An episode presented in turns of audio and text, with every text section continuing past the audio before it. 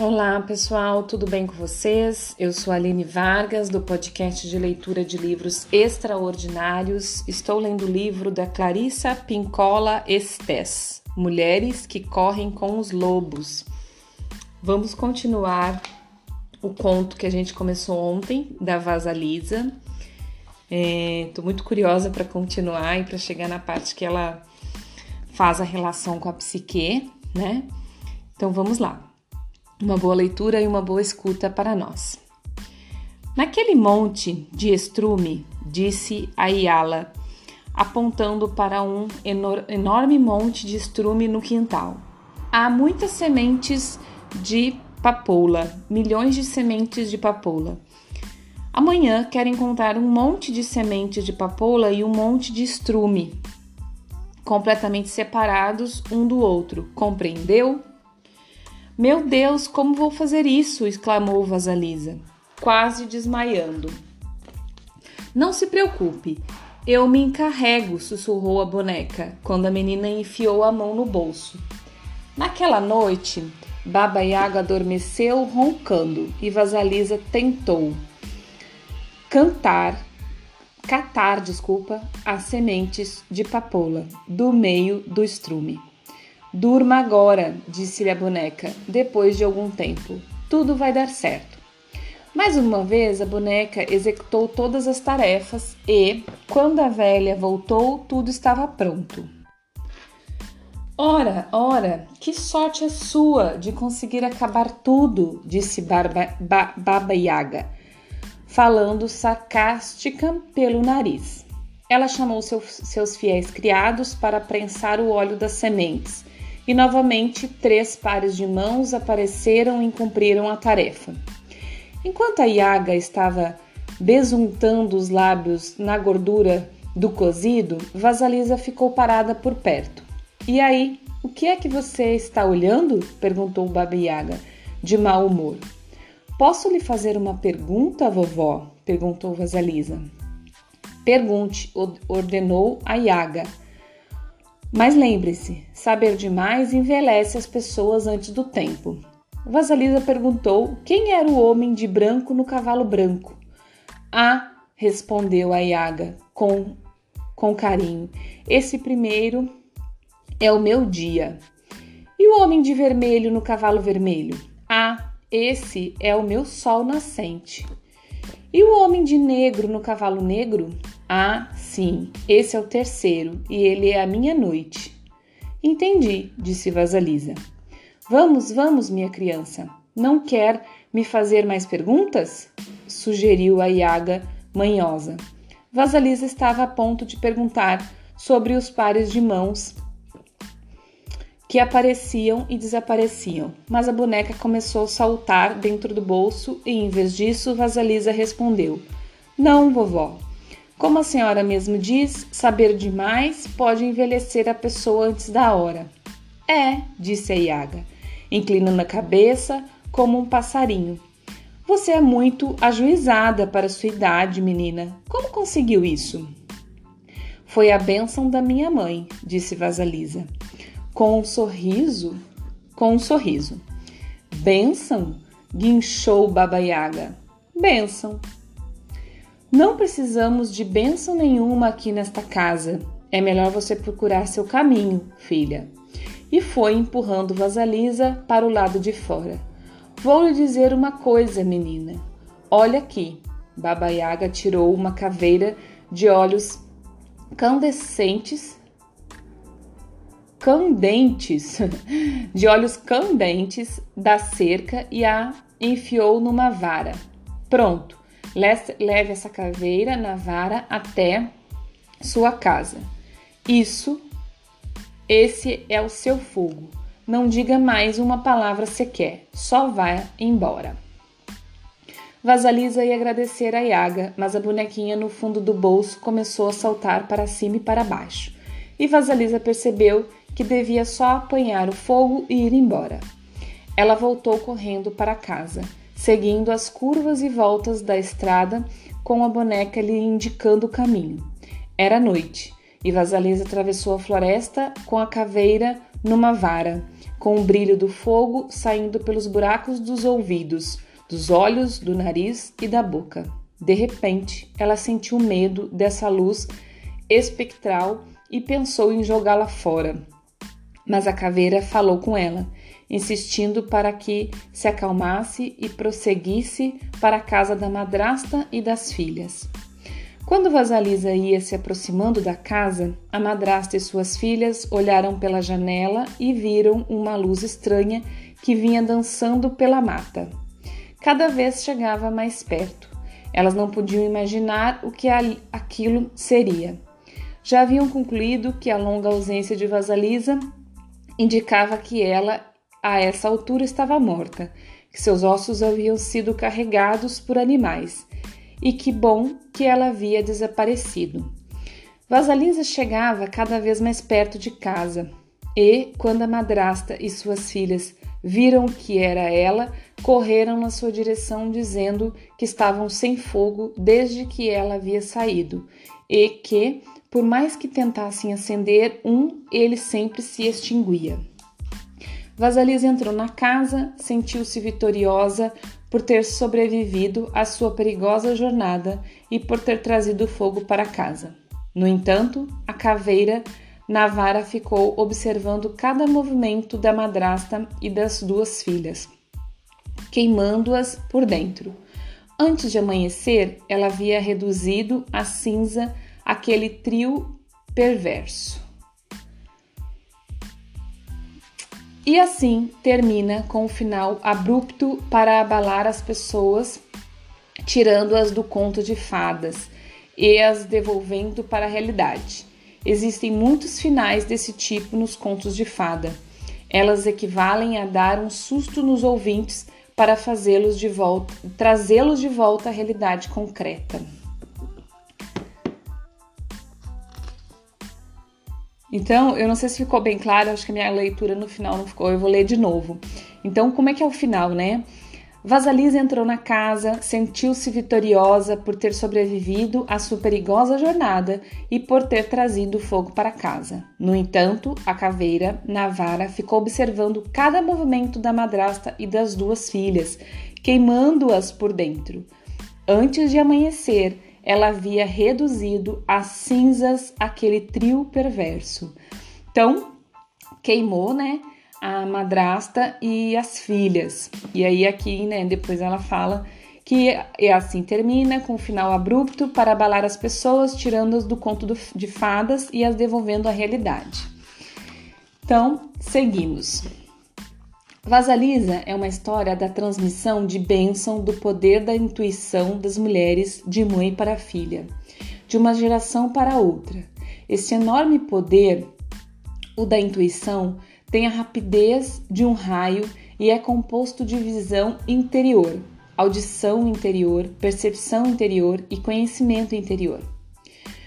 Durante gerações a fio, esses poderes de intuitivos transformaram-se em correntes subterrâneas dentro das mulheres, enterradas pelo des descrédito e pela falta de uso. No entanto, Jung uma vez observou que nada jamais se perde na psique. Podemos ter a confiança de que tudo que foi perdido na psique ainda está lá. Portanto, esse repertório da intuição instintiva das mulheres nunca se perdeu realmente e tudo que estiver encoberto poderá voltar a ser exposto. Para compreender uma história dessas, consideramos que todos os seus componentes representam a psique de uma única mulher. Deste modo, todos os aspectos da história pertencem a uma única psique que passa por um processo de iniciação. A iniciação é representada pelo cumprimento de certas tarefas. Neste conto, há nove tarefas a serem cumpridas pela psique. Elas se concentram na aprendizagem dos hábitos da velha mãe selvagem. Com a realização dessas tarefas, a intuição da mulher, esse ser sagaz que vai onde a mulher for, que examina todos os aspectos da sua vida e tece comentários sobre a verdade de tudo com precisão e rapidez, é reinstalada na sua psique. O objetivo é um relacionamento do amor e confiança com esse ser a quem chamamos de a mulher que sabe, a mulher selvagem. No rito da velha deusa selvagem, Baba Yaga, são, os são as seguintes as etapas da iniciação. Primeira tarefa: permitir a morte da mãe boa demais. No início do conto, a mãe está morrendo e deixa para a filha um legado importante. As tarefas psíquicas desse estágio na vida da mulher são as seguintes: aceitar o fato de que a mãe psíquica, protetora, sempre vigilante, não é adequada para ser um guia para a futura vida instintiva da pessoa. A mãe boa demais morre. Assumir a realidade de estar só, de se desenvolver a própria conscientização quanto ao perigo, as intrínsecas as intrigas à política, torna-se alerta sozinha para seu próprio proveito. Deixar morrer o que deve morrer. À medida que a mãe boa demais morre, a nova mulher nasce. Na história, o processo de iniciação começa quando a mãe boa a ama, desculpa, a mãe boa e amada morre. Ela não está mais lá para afagar o cabelo de Rosalisa.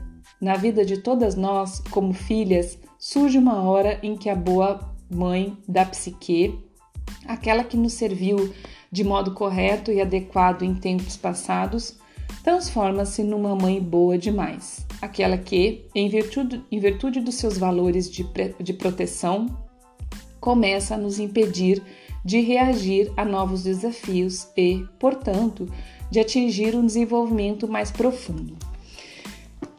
Vou fazer um parênteses para explicar. O que, que ela está falando? Que dentro da nossa psique existe uma parte de nós que é a, a mãe boa demais, que é aquela que nos protege de tudo, que nos afasta do perigo, que nos enclausura e não nos deixa é, agir pelas próprias, né? Pelos próprios descobertas.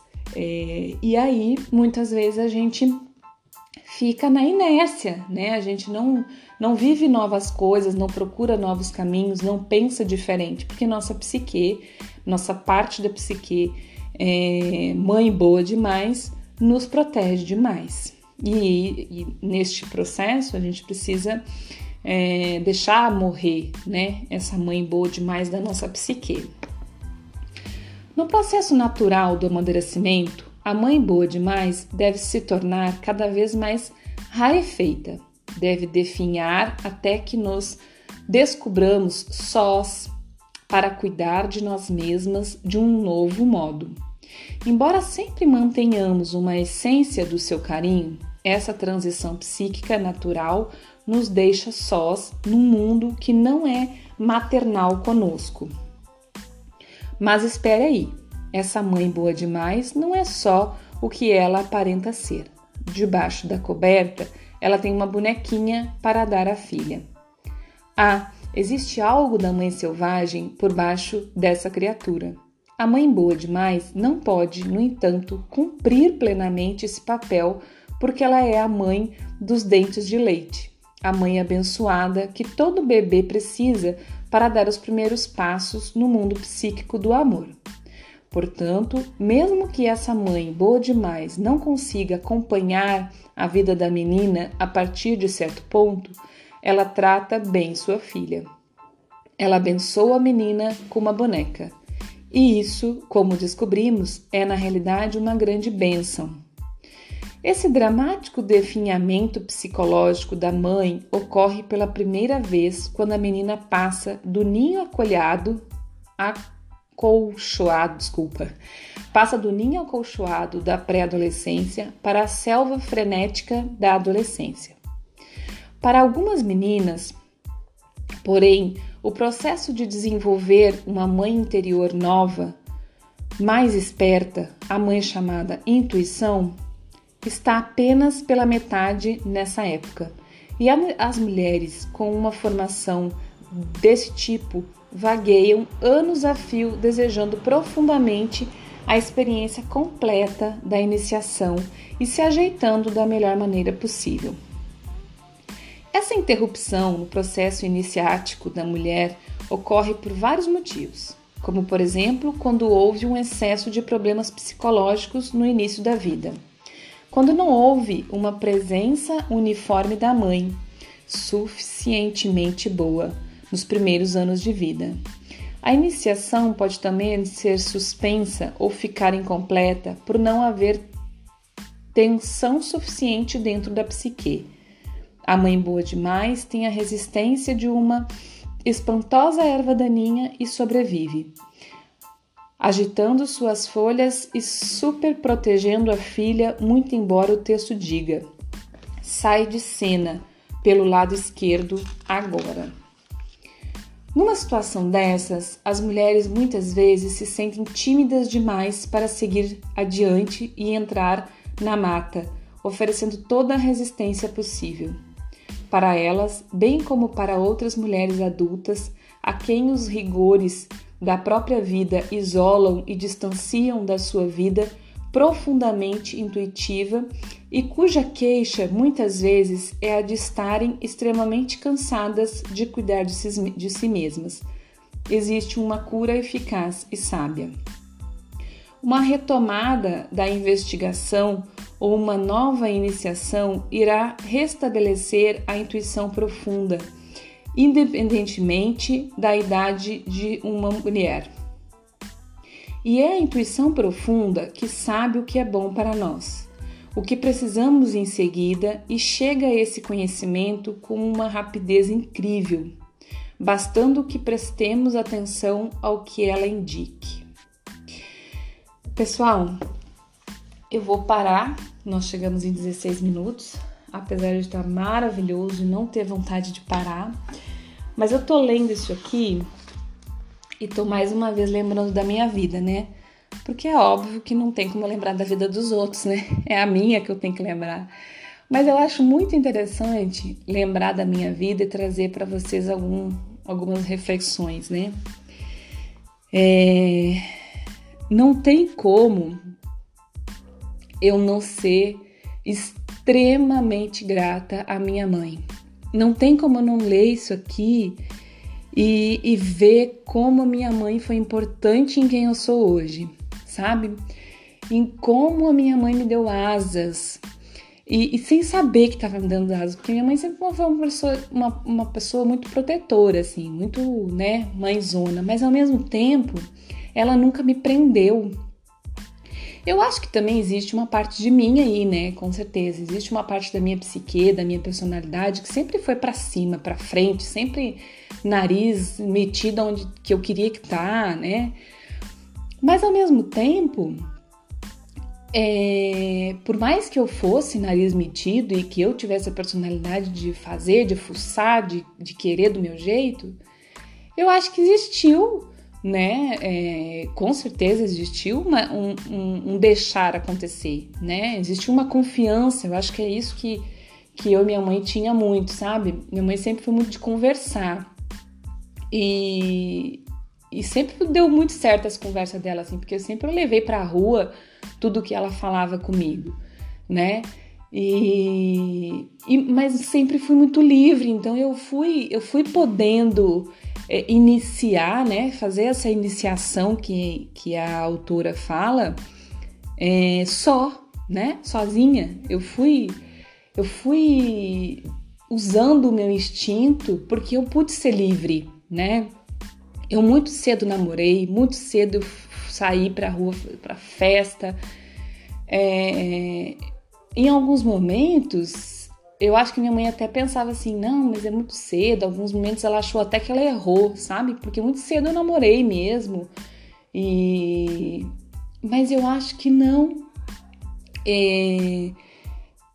Eu tinha tanta ligação com a minha mãe, sabe? Com os ensinamentos dela, com meu pai também, com respeito a eles, que por mais que eu fosse pra rua, que eu namorasse cedo, assim, eu sempre tive muita responsabilidade de não de não fazer o que não era bom para mim, entendeu? Assim, então essa questão de engravidar, por exemplo, eu cedo comecei a tomar anticoncepcional sozinha.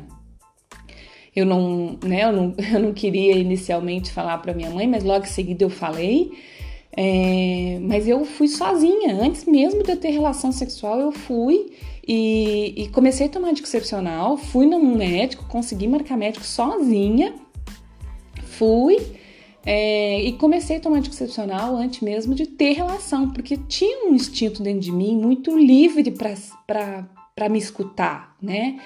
É, eu não era aprisionada, né? E, e, quando eu vejo, assim, outros casos, de, de mulheres muito aprisionadas, né, de, de, na infância, na adolescência, que acabam não sabendo usar o seu instinto, né? E eu, eu de verdade, hoje, cada dia que passa, quanto mais eu estudo e quanto mais eu, eu. Esse livro, então, me traz muito clareza disso, sabe?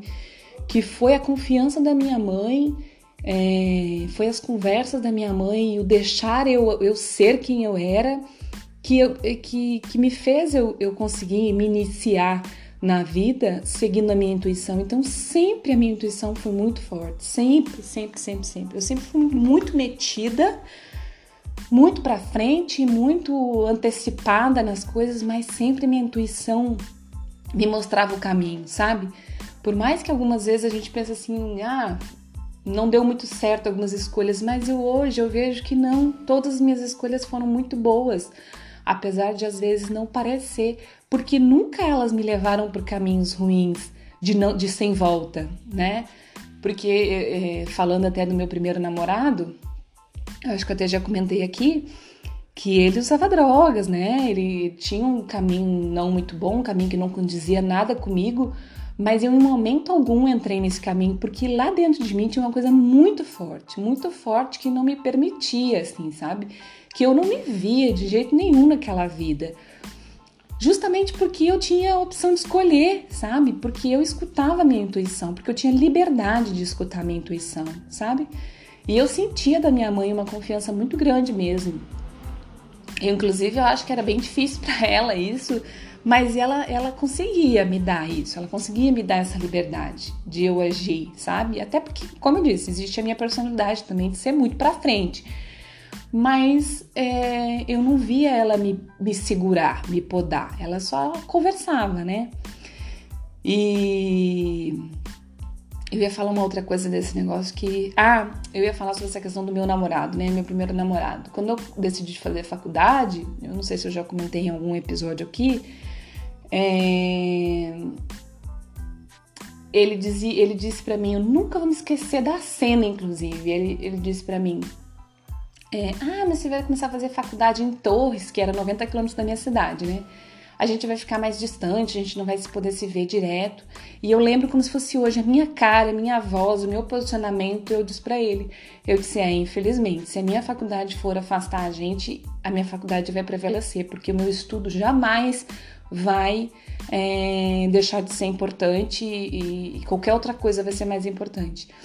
E, e, e, isso era instinto, sabe? Era instintivo, assim. Era, é uma coisa que tinha dentro de mim e que até hoje tem muito forte, assim, sabe? E, e eu acho que é muito legal eu, eu comentar isso com vocês para vocês entenderem, assim, o que, que essa autora tá falando, né? Que é mesmo a gente se poder ser livre, né, para viver os nossos caminhos, escutando a nossa intuição. Isso é muito importante para quem é mãe, principalmente de meninas aqui, porque o menino já tem uma, uma sei lá, uma cultura de criar mais solto, né? Quando, quando eles começam a entrar na adolescência, tem uma cultura de criar um pouco mais solto. Inclusive, eu sou mãe de menino e eu confesso que eu preciso. É, de vez em quando eu fico pensando, nossa, mas parece que a minha mãe me criava tão menos presa do que eu crio meu menino, assim, às vezes eu fico pensando, eu acho que eu prendo demais meu menino. E ele é muito parecido comigo, assim, muito pra frente, muito decidido, muito ele quer, do jeito que ele quer. E eu, vejo, eu fico pensando, né, eu preciso recuar um pouco mais, né, principalmente quando ele começar a crescer um pouco mais, pra dar essa liberdade, né. Mas falando de mãe de meninas, eu acho muito importante, sabe, gente, é, ser muito amiga, muito amiga. Eu acho que a amizade, a conversa, a confiança de uma filha na adolescência com a mãe é muito importante, é muito importante. A repressão, a proibição não leva a nada, não leva mesmo, sabe? Leva só a essa menina é, ficar com a psique bloqueada para os seus instintos. Tá bom, pessoal? Por hoje era isso. Espero que tenha feito sentido, que tenha tocado o coração de você aí. Obrigada por chegar até o final do episódio comigo. Um grande abraço e mãe, a minha mãe normalmente escuta os episódios, né? Obrigada, mãe, mais uma vez. É, eu sou imensamente grata por sua criação. Eu vou me emocionar, né? Claro, porque minha mãe tá longe de mim, tô com saudade, mas eu te deixo aqui é, para que todo mundo escute essa gratidão que cada dia que passa eu, aumenta. Mais eu, mais eu fico é, grata mesmo e orgulhosa da mãe que eu tive, do pai que eu tive, da família que eu tenho, né, da origem que eu tive. Obrigada, obrigada de coração. Um grande beijo para todo mundo, bom dia, boa tarde, boa noite, até amanhã.